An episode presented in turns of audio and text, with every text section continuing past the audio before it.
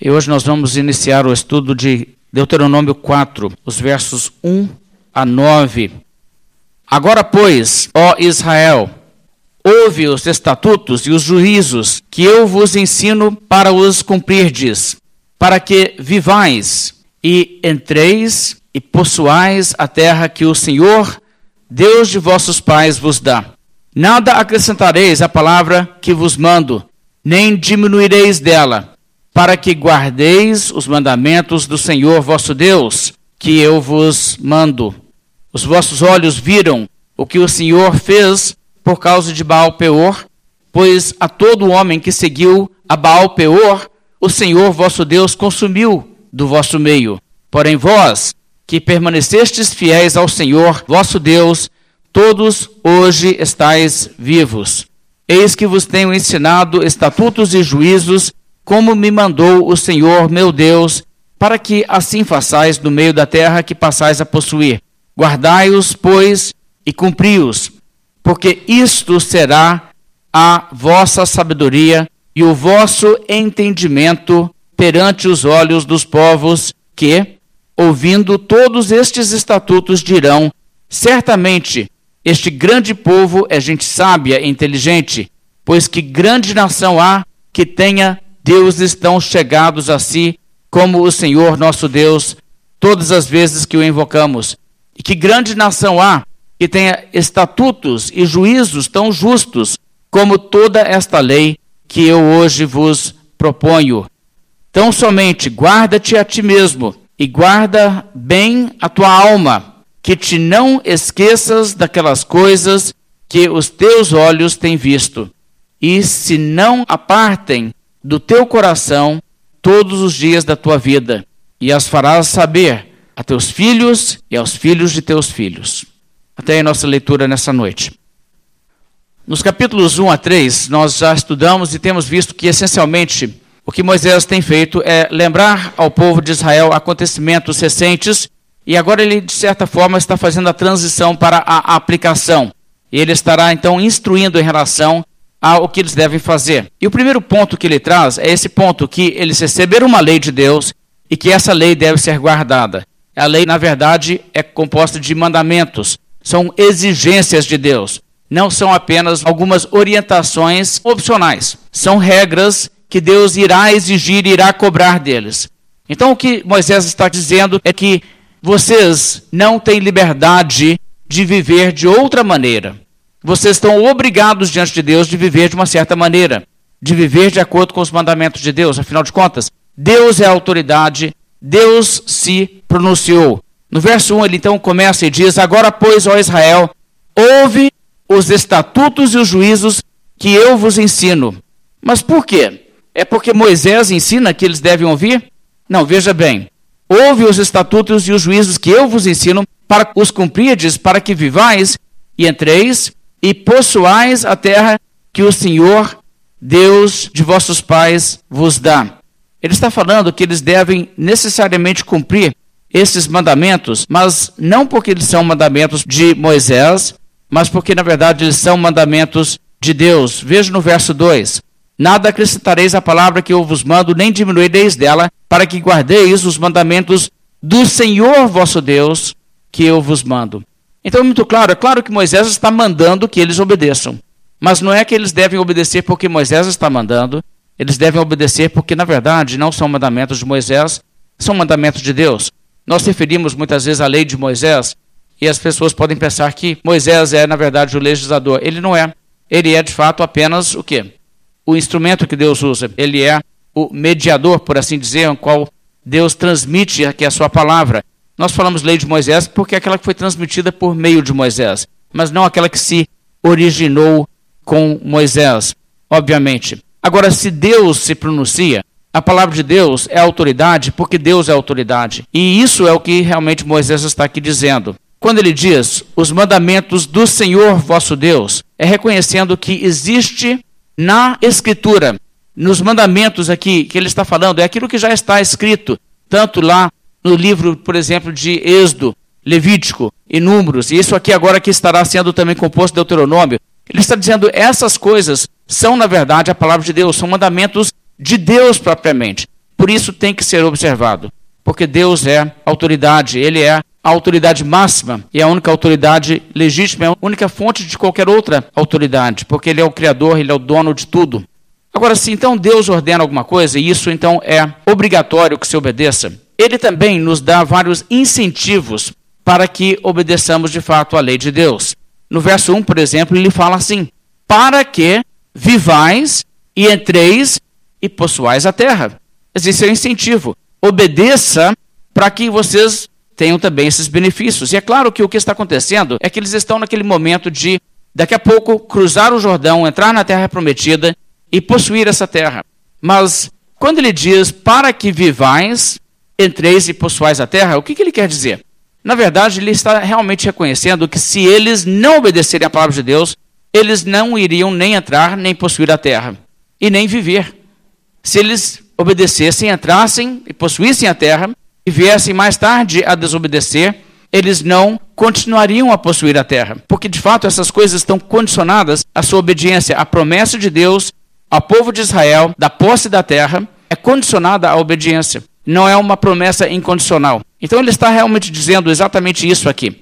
Veja o que, que ele diz no verso 3.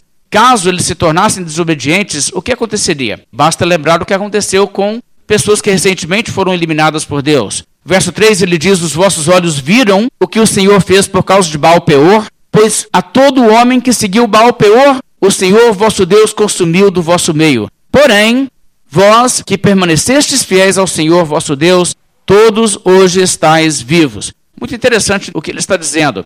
Quando ele disse: Obedeça para que vocês vivam. É muito claro o que ele quer dizer. Lembra como Deus acabou de matar uma boa turma? Aquela turma que se envolveu com Baal Peor. E Deus matou todo mundo. Então, obedeça para que vivais. É um incentivo assim bastante eficaz. As pessoas conseguem lembrar. Era pouco tempo. Eles podiam lembrar muito bem o que aconteceu. E eles poderiam dizer: Nossa, é mesmo, hein? Mas agora, veja, isso realmente é uma forma que Deus usou para comunicar a importância disso com essa geração. É claro que estamos falando aqui daquela aliança e do pacto que eles entraram com Deus ali no Sinai, onde Deus propôs a aliança, o povo anuiu a aliança, e o povo então entrou nesse pacto, que é um pacto que envolve maldições para a desobediência, bênção para a obediência, mas maldição também. E a maldição aqui, então, já veio sobre algumas das pessoas que não guardaram a aliança. E é exatamente isso que Moisés estava dizendo. Agora, os castigos que Deus trouxe ao longo daquele período de 40 anos que eles ficaram no deserto, onde ele repetidamente eliminou uma certa parte daquele grupo, eram castigos também mirados com precisão para purificar a nação.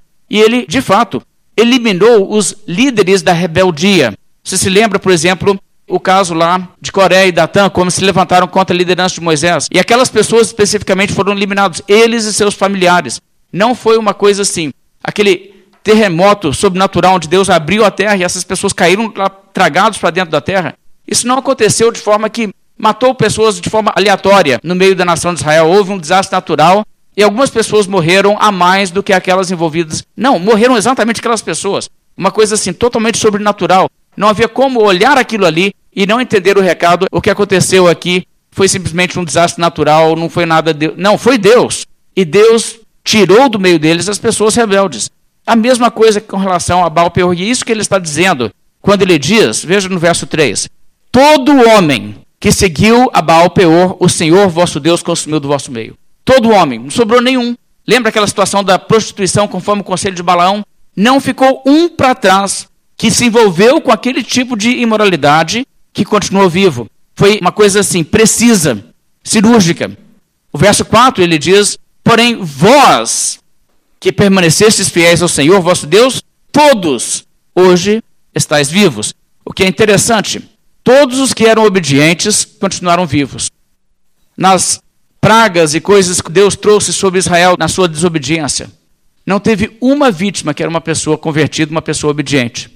Sempre Deus assegurou e guardou essas pessoas. E é isso que ele está dizendo aqui. E ele está confrontando com essa realidade para que eles parem e reflitam e percebam Poxa, é mesmo. Aquela turma de gente que se envolveu com idolatria, aquela turma de gente que rebelou. É, não, é mesmo. Aquele fulano ali que era sempre assim, tão obediente, tão agarrado e fiel a Deus e a palavra. É mesmo, o homem está ali. Está vendo? É isso que ele quer que eles vejam. Eles podiam olhar e constatar que nenhum indivíduo que era obediente a Deus havia sido destruído no juízo de Deus. Então, os castigos administrados também deveriam servir de lição e advertência dali para frente. E caso eles não permanecessem fiéis, é claro que Moisés também está já lhes adiantando que eles perderão a terra. Na verdade, não é caso, né? é quando, porque haverá um momento em que eles se rebelarão e isso acontece exatamente conforme Moisés prediz. Veja o verso 25 desse mesmo capítulo. Quando, pois, gerardes filhos e filhos de filhos, e vos envelhecerdes na terra, e vos corromperdes, e fizerdes alguma imagem esculpida, semelhança de alguma coisa, e fizerdes mal aos olhos do Senhor teu Deus, para o provocar a ira. Hoje tomo por testemunhas contra vós outros, o céu e a terra, que com efeito perecereis imediatamente da terra a qual, passando o Jordão, ides possuir. Não prolongareis os vossos dias nela, antes sereis de todo destruídos. O Senhor vos espalhará entre os povos e restareis poucos em número entre as gentes aonde o Senhor vos conduzirá. Então é isso que ele quer dizer quando ele diz: obedeça para que entreis e para que possuais a terra. Para que ela continue a ser de vocês. Vocês vão não somente dominar, mas continuar a possuí-la. Isso é condicionado na obediência. E ele já sabe, Deus já lhe revela, que haverá dias em que eles apostatarão e Deus trará de fato esse tipo de juízo e eles perderão a terra. Agora, isso também nos mostra uma coisa interessante. Moisés está reconhecendo que se não houver obediência à lei de Deus, haverá punição. Mas quem é que fiscaliza a obediência à lei de Deus? É Moisés? É o exército de Israel? É quem? É Deus. Deus é que zela pela sua própria palavra. E qualquer pessoa que desonra a palavra de Deus tem que ter medo do juízo de Deus. Não é a questão o que, que os outros vão pensar, não é se existe uma autoridade eclesiástica que tem poder para te punir. Independentemente disso aí, isso aí nem é um chamado que Deus dá para o seu povo. A questão é, Deus fiscaliza quem obedece. E se houver desobediência, Deus mesmo pune. Agora, essa realidade que nós encontramos nesse período onde Deus trabalha com pacto com a nação de Israel e trabalha assim com bênçãos e maldição vinculados à obediência ou desobediência, serve, na verdade, de lição para todas as pessoas, porque não estamos vivendo nem no período em que esse regime se aplica e nem também se aplicaria a nós se estivéssemos vivendo naquele regime, porque nós não somos da nação de Israel propriamente. E, no entanto, nós sabemos que de tudo isso aí você encontra lições que se aplicam a toda a humanidade porque existem sempre consequências para obediência e desobediência à palavra de Deus. E as pessoas que desobedecem à palavra de Deus não estão debaixo de um regime de pacto como nação, como Israel estava, ainda assim terão que se ver com Deus e terão que prestar contas. E haverá um dia em que Deus julgará todos os indivíduos, vivos e mortos, por meio de Jesus Cristo. E todos serão julgados por Ele, conforme as suas leis. De maneira que não existe isenção para ninguém aqui. Se vocês desobedecerem, vocês vão morrer. É uma coisa muito prática para mostrar a urgência e a importância disso, que é uma realidade que se aplica a toda a humanidade. Então, nós temos essa palavra de incentivo: obedeça. Não deixe de obedecer, porque é uma questão de vida ou morte. Assim como realmente é uma questão de vida ou morte espiritual, vida ou morte eterna, para cada ser humano, como você acata ou não o que Deus manda, o que Deus fala, o que Deus ordena. Então, essa é uma realidade que ele está abordando. Existe uma palavra que vocês receberam de Deus. Ele deu mandamentos. Agora vocês guardem, não deixem de guardar. Mas ele tem um segundo ponto no verso 2 que é muito importante. No verso 2, ele estabelece que não existe outra autoridade além dessa. Verso 2, ele diz: Nada acrescentareis à palavra que eu vos mando, nem diminuireis dela, para que guardes os mandamentos do Senhor vosso Deus que eu vos mando. Nada acrescentareis à palavra e nem dela diminuireis. Muito interessante essa declaração. O que ele quer dizer com isso? Ele está dizendo: olha, Deus deu a lei, aqui você tem então o regime, então é isso, guarde isso. Agora, não é para se acrescentar nada e nem diminuir nada. Ele não vai estabelecer um líder e dizer: olha, está vendo esse indivíduo aqui? Esse indivíduo aqui agora vai ser uma autoridade além da escritura, vocês vão ter esse indivíduo, e ele vai ser uma espécie de liderança e ele vai também acrescentar outras coisas e qualquer coisa que não tiver clara e qualquer dúvida, vocês vão perguntar para ele e ele vai trazer novas leis. Ou qualquer coisa que se tornar obsoleto porque os tempos mudaram, ele vai dizer: "Ah, isso aí não se aplica mais não, né? Hoje os tempos são outros. Corta, corta". Não, não vai ter isso. E também não vai ter uma comissão. Ele não diz: "Nós vamos pegar as cabeças de Israel, os juízes, os dez melhores de cada tribo e vamos fazer uma comissão que vai continuar fazendo reuniões para sempre ir mudando a história à medida que os tempos exigirem. Aí eles acrescentarão mandamento se acharem necessário e diminuirão se acharem necessário. Não, não existe nada disso. Ele se pronunciou e mais ninguém tem direito de se pronunciar. Só existe uma autoridade. A autoridade é Deus. Deus diz: Eu falei. E o que eu falei é a regra. Ninguém fala mais nada. Ninguém põe nada junto e ninguém tira nada. É só o que eu falo. E isso é muito importante, isso, na verdade, é o princípio que nós temos, nós chamamos de sola escritura. A escritura somente é autoridade. Agora, entenda bem. A escritura é a palavra de Deus. Nós chamamos a Bíblia de palavra de Deus porque ela é a palavra de Deus, ela é inspirada por Deus. A Bíblia é a palavra de Deus. Agora, a palavra de Deus, por definição, é a palavra de Deus. Deu para entender? Quem falou? Deus falou. Quando as pessoas questionam assim, ah, quem disse? Ora, se está na Bíblia, Deus disse. É isso que significa. É Deus falando aqui, Deus, através da Escritura, é a sua voz falando. Então, não existe autoridade acima de Deus. A Bíblia é a autoridade máxima porque é Deus mesmo falando. E não existe autoridade igual. Não existe. Quem está em pé de igualdade com Deus? Deus falou, está aqui na Bíblia. Ah, sim. Não, eu sei. Mas tem o Papa também, ele também falou. Ah, ele é igual? Não, não existe ninguém igual, entende? Só existe uma autoridade, a autoridade é Deus. Agora, quando Deus então fala dessa forma, a pergunta que nós devemos então observar aqui é se Deus admite qualquer outra autoridade, qualquer outro ser, além de si mesmo, para estabelecer novas regras, novas doutrinas e para fazer qualquer tipo de autorização. E a palavra clara na Bíblia é não. Ele não colocou nenhum outro grupo e não estabeleceu nenhum outro grupo. Agora, isso não significa que o Senhor Deus não tenha também, ao mesmo tempo, reconhecido que haveria revelações futuras dele. Quando ele diz nada acrescentareis, ele não está dizendo aqui é o final da revelação, o último trecho da Bíblia, Deuteronômio, capítulo 4, verso 2. Acabou, nada acrescentareis. Então, nem Moisés pode falar o verso 3. Não, claro que não. O que ele está dizendo é o que ele fala, o que procede dele é autoridade, outro ser, senão ele mesmo, não pode acrescentar nada. Isso não quer dizer que ele não levantaria outras pessoas, além de Moisés, posteriormente, como profetas. Não significa que ele não enviaria o próprio Senhor Jesus Cristo, que introduziria uma nova aliança, com até mudança de regime, mudança de lei.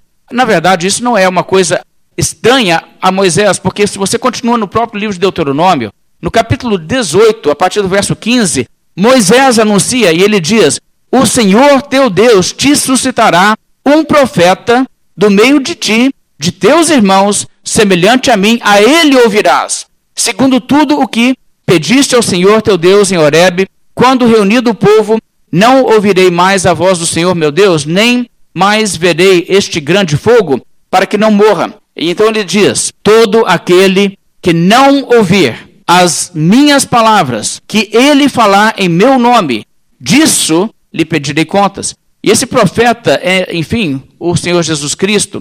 E o que a Bíblia então está dizendo, mesmo lá em Deuteronômio, é que nada pode ser acrescentado por qualquer homem. Não está dizendo Deus terminou de dar tudo a revelação que ele daria.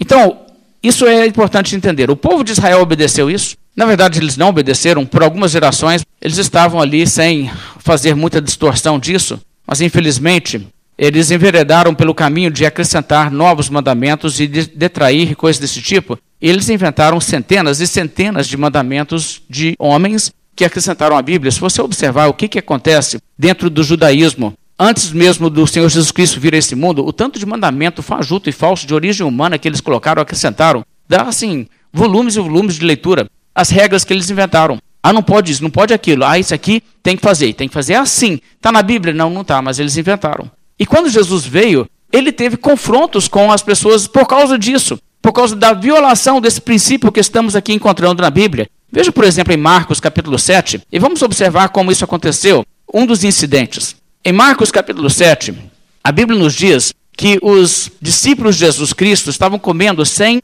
fazer um ritual de purificação que os anciãos de Israel tinham inventado e que era então observado por tradição pelos fariseus e os escribas. É uma coisa muito interessante, veja só. Deus ordenou? Não. Está na Bíblia? Não, não está. Mas pessoas da liderança espiritual do povo de Deus inventou essa regra. E agora ela já é uma regra de longa data, então é assim, tradição estabelecida.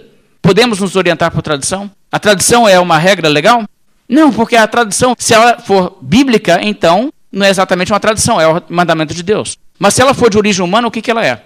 É uma violação do que Deus disse e nada acrescentareis. Veja em Marcos 7, o verso 1. Ora, reuniram-se a Jesus os fariseus e alguns escribas vindos de Jerusalém, e vendo que alguns dos discípulos dele comiam pão com as mãos impuras, isto é, por lavar, pois os fariseus e todos os judeus, veja, é geral, todo mundo, observando a tradição dos anciãos, está na Bíblia? Não, mas é tradição, é tradição do povo de Deus. O que, que eles faziam?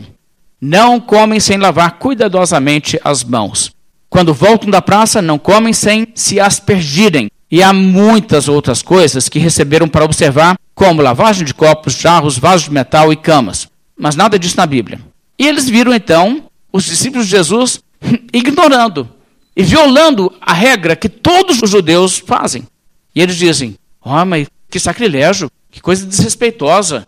Oh, mas é, é tradição, é tradição religiosa. Verso 5: Interpelaram os fariseus e os escribas: por que não andam os teus discípulos de conformidade com a tradição dos anciãos, mas comem com as mãos por lavar? Respondeu-lhes: Veja o que Jesus diz. Bem profetizou Isaías a respeito de vós, hipócritas. Como está escrito: Este povo honra-me com os lábios, mas o seu coração está longe de mim. E em vão me adoram. Deixa eu repetir isso. Em vão me adoram. O que significa adorar a Deus em vão?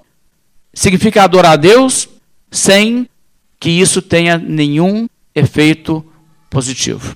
Se tem uma religião, mas Deus despreza, Deus rejeita, é uma prática religiosa que você faz em vão. Deus não aceita. Veja só. Em vão me adoram, ensinando doutrinas que são preceitos de homens. Preceitos de homens. Deus não mandou, Homens inventaram. Verso 8. Negligenciando o mandamento de Deus, guardais a tradição dos homens.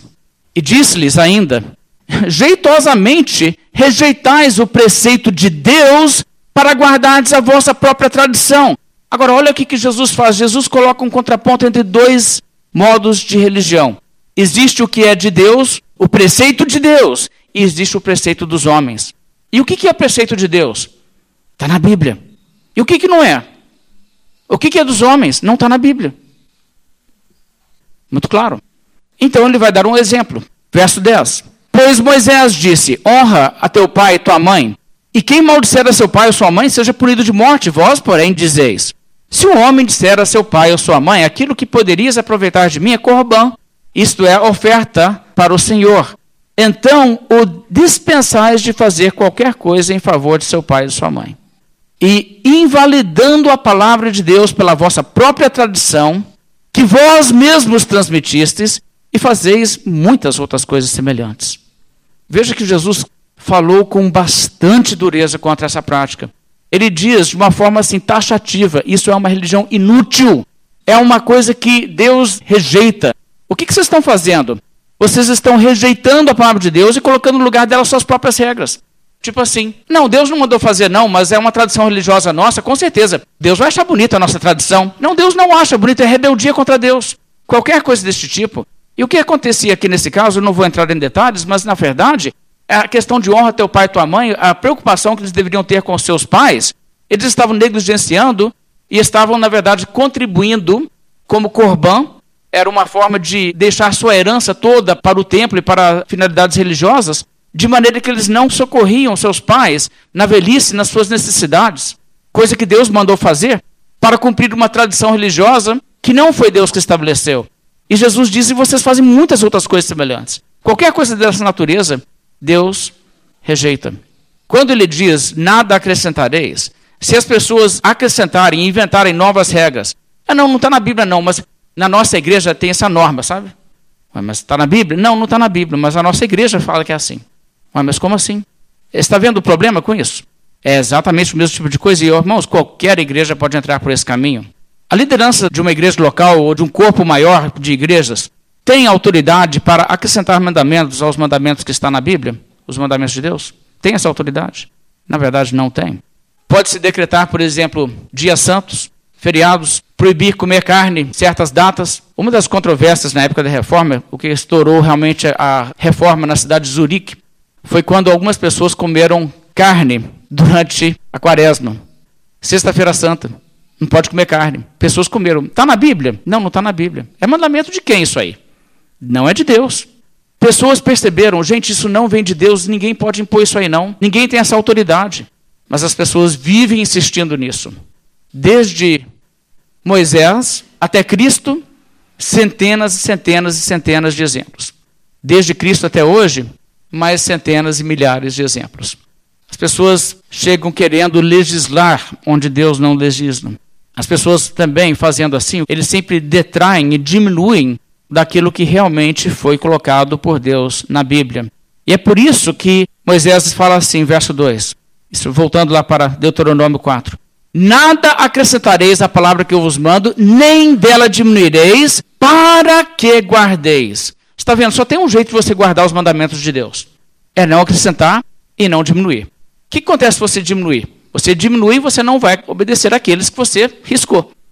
E isso é uma coisa que está acontecendo muito hoje. Tem muita gente que está dizendo assim: ah, não, é, é, não, mas a Bíblia diz isso, mas isso, né, nossos dias não, não dá, né? E também existe o outro lado. A pessoa acrescenta outras coisas. E o que acontece quando você acrescenta? Bem, duas coisas acontecem. Primeiramente, você acaba valorizando esses outros mandamentos e considerando eles muito importantes, vai acabar surgindo conflitos como a prática de Corban e o mandamento de honra teu pai e tua mãe. E o que vai acontecer é que você vai obedecer o mandamento de origem humana em detrimento do mandamento de origem divina. Vai ter momentos em que isso vai acontecer certamente. Você vai, por exemplo, proibir comer carne e você vai violar o que a Bíblia diz, que tudo que Deus criou é bom e sendo recebido com ações de graças, nada é recusável. Se você fizer isso, você vai criar conflitos entre as suas regras e os mandamentos de Deus. Mas é claro que o próprio ato de acrescentar já é uma violação deste mandamento. Então não tem como você acrescentar sem quebrar o mandamento que diz nada acrescentareis. É sempre pecado. Agora o apóstolo Paulo tem bastante a dizer sobre isso também. Eu quero só fazer algumas referências rápidas. Se você olhar, por exemplo, em Tito, eu quero que você abra até lá, Tito capítulo 1. Você vai ver como o apóstolo Paulo reconhece que é um perigo essa questão de mandamentos de homens, para usar a sua linguagem. E ele reconhece que o trabalho de um pastor na igreja é ensinar contra isso e orientar as pessoas que as pessoas rejeitem qualquer coisa que seja mandamento de homem. E veja então Tito capítulo 1, a orientação que o apóstolo Paulo dá a esse líder da igreja, Tito, verso 13, ele diz: Tal testemunho é exato. Portanto, repreende-os severamente para que sejam sadios na fé e não se ocupem com fábulas judaicas nem com mandamentos de homens desviados da verdade. Está vendo? É necessário que o pastor oriente e fale com as pessoas para não se ocuparem com essas coisas, nem com fábulas judaicas, nem com mandamentos de homens.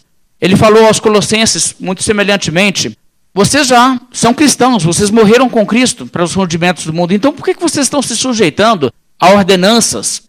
Não manuseis isso, não proveis aquilo, não toqueis aquilo outro, segundo os preceitos e doutrinas dos homens. Proibições de coisas que Deus não proibiu. E coisas que têm a ver nesse contexto de Colossenses com rigor à seta. Pessoas cheias de ideias assim, ah, mas se você né, se sacrificar e você fizer assim, certas abstinências e fizer certas coisas. E não é coisa que Deus proibiu. Ah, mas né, vai te tornar uma pessoa muito mais espiritual. Não, não vai. Vai te tornar uma pessoa desobediente a Deus. E vai te tornar uma pessoa que pratica uma religião que Deus despreza. Então nós somos proibidos de acrescentar. Nunca devemos acrescentar. Mas como eu disse, Deus ainda não havia terminado de dar a sua revelação, ainda teria muito a falar e continuaria falando através de séculos aí falando e trazendo nova mensagem até o período do Novo Testamento. Uma coisa então que você vê é que sempre, sempre, sempre que profetas de Deus falaram e pronunciaram, eles não falaram de si mesmos. Deus nunca pegou um único indivíduo nesse mundo e ele disse: Olha, esse aqui vai ser o cara aí que agora vai decidir o que vocês fazem. O que ele resolver está bom. Não existe isso na Bíblia. O que existe? Bem, profetas, o que são os profetas? Os instrumentos para transmitir a palavra de Deus. O que os profetas fizeram? Pedro coloca nesses termos, porque nunca jamais qualquer profecia foi dada por vontade humana. Entretanto, homens santos falaram da parte de Deus, movidos pelo Espírito Santo. Os profetas que falaram, falaram sob inspiração divina. Eles não falaram suas próprias palavras, eram as palavras de Deus. Então não era o homem acrescentando nada. Está vendo? Quando Daniel escreveu o livro de Daniel, ele não estava acrescentando nada. Era Deus dando mais revelação. Quando o apóstolo João escreveu as suas epístolas, ou o evangelho, ele não estava acrescentando nada. O que, ele estava fazendo? Ele estava transmitindo aquilo que Deus estava acrescentando à revelação. Então, isso é importante entender. Veja no verso 5 aqui de Deuteronômio 4, como Moisés enfatiza essa realidade. Verso 5 ele diz: Eis que vos tenho ensinado estatutos e juízos, como me mandou o Senhor meu Deus. Está vendo? A palavra de Moisés não teve origem nele. Ele não era a pessoa, tipo assim, ah, eu tenho umas ideias boas, né? Eu lembro quando era pequenininho, eu cresci lá no, na família lá de Faraó, peguei umas ideias boas para um povo ser feliz. Agora que esse povo está sob minha liderança, eu vou dar meus pitacos aqui. Não, nada disso. Moisés entende? Eu não tenho direito de acrescentar nada. E o que eu fiz não foi acrescentar. Na verdade, o que eu fiz? Eis que vos tenho ensinado estatutos e juízos, como me mandou o Senhor meu Deus. Ele era apenas um instrumento. Então, na verdade, não é nada que vem de Moisés, é tudo de Deus. O que é importante, então, observar que isso que é verdade sobre Moisés é verdade sobre todos os profetas que Deus usou em todas as épocas. Eu quero apenas rapidamente referir algumas coisas, só para que vocês percebam isso. E você pode fazer um estudo exaustivo disso e ver que é verdade em relação a todos os profetas. Mas quando Deus chama Jeremias, o que, que ele diz? A Bíblia diz: Deus estendeu a mão, tocou na boca de Jeremias e disse: Eis que ponho na tua boca as minhas palavras. Está vendo? Jeremias não estava falando a sua própria palavra. Quando Deus chamou Ezequiel, ele disse: Filho do homem, vai, entra na casa de Israel e diz-lhe as minhas palavras. É sempre a palavra de Deus. Isso é também verdade no Novo Testamento. No Novo Testamento, o que acontece? O apóstolo Paulo nos diz: Faço-vos, porém, saber, irmãos, que o evangelho por mim anunciado não é segundo o homem, porque eu não o recebi, nem o aprendi de homem algum, mas mediante revelação de Jesus Cristo. Está vendo? É uma revelação direta de Deus que é a mensagem pregada. E as regras e os mandamentos, e, por exemplo, ceia. Ceia foi uma coisa que os discípulos sentaram e falaram assim: ah, foi legal, Jesus fez uma vez com a gente aquele negócio, vamos continuar fazendo? Não, Jesus que instruiu para fazer. Ele que diz fazer isso em memória de mim. E o apóstolo Paulo então diz: Porque eu recebi do Senhor o que também vos entreguei, que o Senhor Jesus, na noite que foi traído, tomou o pão e, tendo dado graças, o partiu e disse: Isto é o meu corpo que é dado por vós, fazei isto em memória de mim. Está vendo? O apóstolo Paulo está dizendo: não tem nenhuma coisa que eu estabeleci, nenhuma prática que eu estabeleci, que foi uma coisa que, que eu achei que seria uma ideia legal. Ah, vamos trazer assim, vamos, vamos trazer fumaça para dentro da igreja, fazer uma coisa com fumaça. V vamos usar uma água benta. Não, não, nada disso. O que, que ele faz? Ele simplesmente diz: Jesus mandou, por isso eu faço. E eu entreguei para vocês aquilo que eu recebi do Senhor. E é sempre dessa maneira. Aliás, até o Senhor Jesus. Porque veja só, Jesus, como o servo, na sua encarnação, na sua humilhação, o que, que ele faz? Ele faz papel de profeta, é claro, o profeta maior. Mas o próprio Senhor Jesus quem disse: O meu ensino não é meu, e sim daquele que me enviou. Se alguém quiser fazer a vontade dele, conhecerá a respeito da doutrina se ela é de Deus ou se falo por mim mesmo. Que coisa, hein? Até o Senhor Jesus aqui na terra não foi além daquilo que o Pai disse, é isso, transmite isso. Agora é de assustar pensar que aí aparece algum pregador que nem é um apóstolo, nem é um profeta, e diz: Ah, mas eu tenho umas ideias boas. Gente, é assustador. Eu quero que vocês vejam uma coisa interessante. Capítulo 7 de 2 Samuel. Veja 2 Samuel, capítulo 7. Eu acho aqui uma coisa tão interessante que nos mostra que Deus nunca transferiu autoridade para mensageiros do tipo assim: Eu coloquei você de autoridade, então agora é o que você falar. Na verdade, Deus nunca colocou ninguém com esse tipo de autoridade no planeta. A única coisa que ele fez é a minha palavra é a autoridade. A minha palavra é a autoridade. Se eu falei, então é autoridade. Aí você é o que transmite, mas é porque é a minha palavra que é a autoridade, não é porque você falou. E aqui você tem um profeta autêntico de Deus, Natan, um homem de Deus que fala realmente por Deus, recebe revelações autênticas de Deus. Como então um profeta de Deus, a opinião dele pode ser acatada como uma direção segura? O que, que você acha? Segundo Samuel 7, verso 1, diz, sucedeu o que? Habitando o rei Davi em sua própria casa, tendo-lhe o Senhor dado descanso de todos os seus inimigos em redor, disse o rei ao profeta Natã. Agora veja o critério de Davi. Ele não vai pegar e fazer sem uma orientação espiritual. Ele chama o profeta. Ele chama o profeta e diz: Eu quero compartilhar contigo um plano meu. Olha, eu moro em casa de cedro. E a arca de Deus se acha numa tenda. Disse Natan ao rei: Vai, faz tudo quanto está no teu coração, porque o Senhor é contigo. O que, que Natan disse aqui? Olha, eu não vejo problema nenhum, já entendi. Você quer fazer um templo? Ó, você é um servo de Deus, um homem de Deus. Eu acho que você está sentindo assim, Deus deve estar tá colocando no seu coração, vai lá. Mas ele não recebeu a revelação de Deus. E ele não falou isso como Deus está dizendo que sim. Ele está dizendo assim: ah, por mim está tudo bem, vai lá. E o que acontece em seguida, verso 4? Porém, naquela mesma noite veio a palavra do Senhor a Natã, dizendo: Vai, diz meu servo Davi, assim diz o Senhor: Edificar-me-ás tu casa para minha habitação? E vem a proibição. E o que está acontecendo aqui? A Bíblia está dizendo: não, um homem como Natan, que é um verdadeiro profeta de Deus, a opinião dele não é regra para ninguém, não. Ele falou isso porque ele não viu problema. Mas, na verdade, ele não é uma referência, só Deus é referência, só a palavra de Deus. Isso é tão claro na Bíblia, tão claro. Não existe nenhum homem que possa falar isso é regra, isso é doutrina, isso é coisa. Só Deus. Então o que, que nós temos? A palavra de Deus apenas é autoridade, porque só Deus é autoridade. Então, se você entende isso na Bíblia, uma coisa que você vai perceber é que existe, claro, uma preocupação e uma cautela muito grande na Bíblia contra pessoas que vão além da Escritura. Eu já dei o exemplo das pessoas que inventaram suas próprias tradições. Também existem aqueles que reivindicam revelações, mas que na verdade não recebem a revelação autêntica de Deus e falam de si mesmos. Os falsos profetas. Em Jeremias, capítulo 23, a partir do verso 21, a Bíblia diz: E Deus é quem está protestando, ele diz: Não mandei esses profetas, todavia eles foram correndo, não lhes falei a eles, contudo profetizaram. Mas se tivessem estado no meu conselho, então teriam feito ouvir as minhas palavras ao meu povo e o teriam feito voltar do seu mau caminho e da maldade das suas ações. Veja, aqui estavam pessoas falando e alegando que recebiam revelações de Deus, mas de fato não recebiam revelações de Deus. Eram falsos profetas. E as autoridades da igreja? O que nós dizemos sobre as autoridades da igreja? O que dizer sobre as autoridades da igreja? Veja o que a Bíblia diz em 1 Pedro capítulo 5. Existe uma questão aqui envolvendo autoridade da igreja. Existe autoridade em liderança de igreja, mas é uma autoridade não do tipo nós podemos fazer regras ou nós podemos inventar doutrinas. O que a autoridade é? A autoridade para conduzir o povo conforme a palavra de Deus. 1 Pedro 5, verso 3, o apóstolo Pedro diz à liderança da igreja como deve agir. O verso 3 ele diz: Nem como dominadores dos que vos foram confiados, antes tornando-vos modelos do rebanho. Veja, ele diz: vocês não têm o direito de dominar, exercer o controle.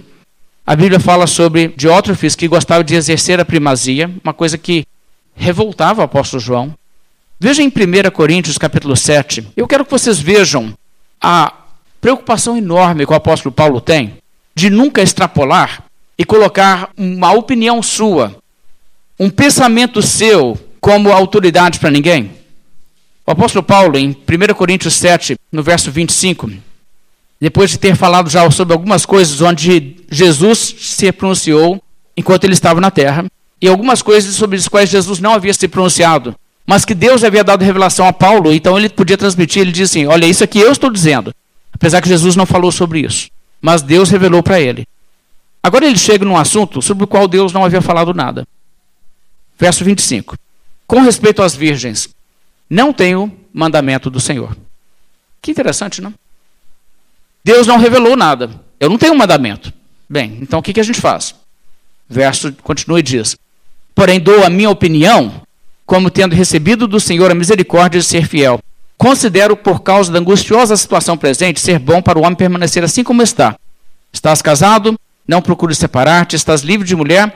Não procures casamento. Mas, se te casares, com isso não pecas. Também se a virgem se casar, por isso não peca. Ainda assim, tais pessoas sofrerão angústia na carne e eu quisera poupar-vos.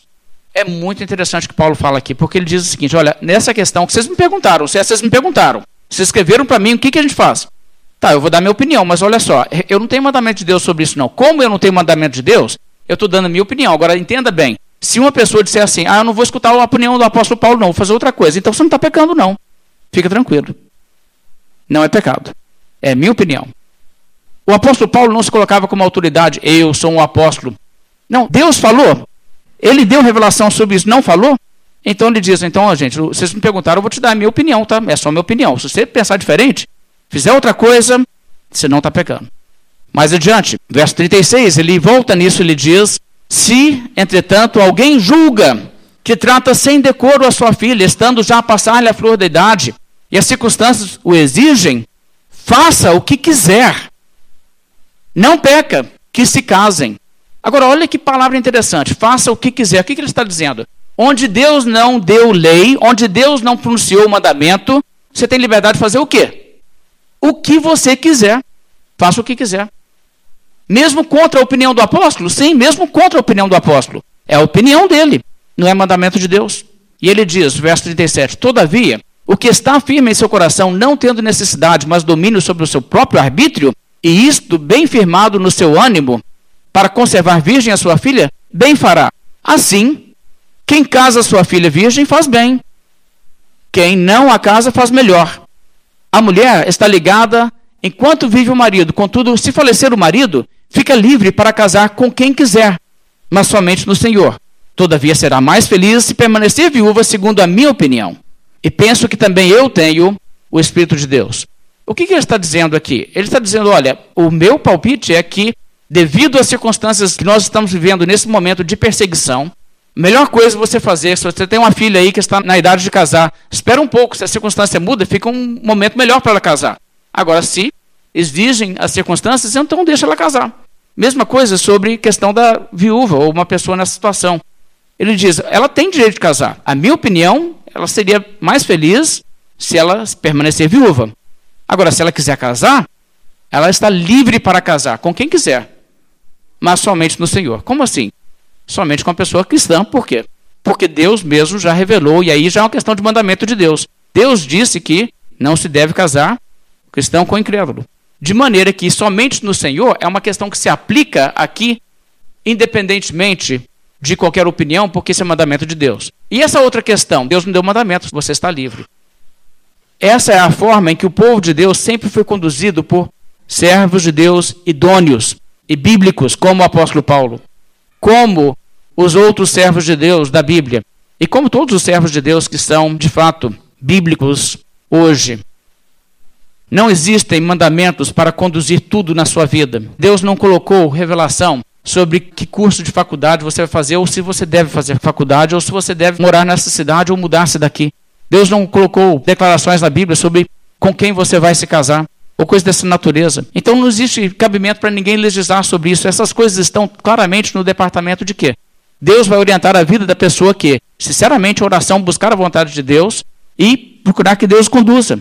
Mas o que vai acontecer não é uma autoridade eclesiástica chegar e trazer para você as decisões. Não, Deus não revelou, não. Mas quem manda aqui sou eu, cara. Não existe isso, irmãos. Não existe isso. Isso é realmente uma coisa trágica. Se você observar o que a Bíblia então aqui está dizendo, você vai perceber que isso tem muitas implicações. E as igrejas evangélicas hoje são muito, muito prontas a criticar tradição e concílios, pronunciamentos de papas como autoridade paralela, mas acaba que nós também podemos criar nossas próprias tradições ou outras coisas assim. E nós temos tido muitos exemplos disso. Eu vou dar um exemplo. No meio batista, o que, que você vê? Você chega numa igreja batista e pergunta assim: como que são as coisas aqui? Não, aqui a ceia é restrita. Tá, mas está na Bíblia? Não, mas aqui é assim. Irmãos, é o mesmo tipo de problema. Está na Bíblia? Se está na Bíblia, o que, que você tem? Deus mandou. Deus mandou ou Deus não mandou? Quem mandou então? Porque se Deus não mandou, nós não temos necessidade e nem devemos acatar. Existem muitos exemplos para onde isso aí pode ir. Mas eu quero que vocês vejam ainda em Deuteronômio 4, os versos 6 e 7. Deus ainda dá uma outra motivação para o seu povo para guardar os seus mandamentos. Os seus mandamentos devem ser guardados, porque são mandamentos de Deus. Mas sabe o que acontece se guardar os mandamentos de Deus? Não somente as implicações de cair sob o juízo de Deus ou estar sob a aprovação de Deus, mas o verso 6 nos mostra outra implicação. Guardai-os, pois, e cumpri-os, porque isto será a vossa sabedoria e o vosso entendimento perante os olhos dos povos, que, ouvindo todos esses estatutos, dirão: certamente este grande povo é gente sábia e inteligente. Pois que nação há que tenha deuses tão chegados a si, como o Senhor nosso Deus, todas as vezes que o invocamos? E que grande nação há que tenha estatutos e juízos tão justos como toda esta lei que hoje vos proponho? Aqui Moisés quer que eles reconheçam o privilégio que eles têm de receber leis assim e palavras dessa natureza. Mas ele também está dizendo: olha, se vocês fizerem isso aqui que eu estou ordenando, isso também vai ser uma bênção para outras pessoas, porque pessoas verão um povo diferente no planeta e dirão: gente, tem um povo ali que é um povo muito feliz, um povo muito abençoado. Gente, olha que leis justas, olha que nação diferente. E eles dirão: realmente, eles têm leis boas, e leis boas fazem diferença. Eles têm padrões morais corretos que privilegiam a família, que privilegiam o que é certo, o que é moralmente aceitável. Enquanto outras nações estão aí praticando sacrifício humano, prostituição nos templos, poligamia, confisco de propriedade por parte das autoridades sem nenhum direito por parte da população, parcialidade para com os poderosos no julgamento, indiferença para com a pobreza na nação, ninguém liga, escravidão opressora, superstição, impunidade. O que, você encontra em Israel? Leis justas, leis boas, leis que se Israel guardasse e praticasse, Israel se tornaria a nação mais abençoada de todos ao redor. Muito mais justiça para o povo. Crime seria punido devidamente. As pessoas teriam seus direitos protegidos. Até problemas como lepra seriam resolvidos. E as pessoas diriam: hum, morar naquele país lá é bom, viu? É isso que aconteceria. Isso seria um testemunho para as nações ao redor. E uma coisa que você vê aqui, que é um princípio que você encontra em todo o Velho Testamento: Deus separou um povo, mas ele separou um povo para ser luz, para alcançar o mundo. Não é Israel só que Deus ama. Israel era um caso para trabalhar, para através de Israel alcançar toda a humanidade. Muito interessante isso. E aqui Moisés então fala isso. Não somente por vocês, porque o privilégio de vocês vai ser muito grande, mas pense nos outros também. Pensem como os outros serão também abençoados de encontrar a verdade e de dizer: realmente, aquele povo ali é diferente, aquela nação ali, eu quero conhecer o Deus deles. Vamos fazer uma oração encerrando nossa mensagem dessa noite.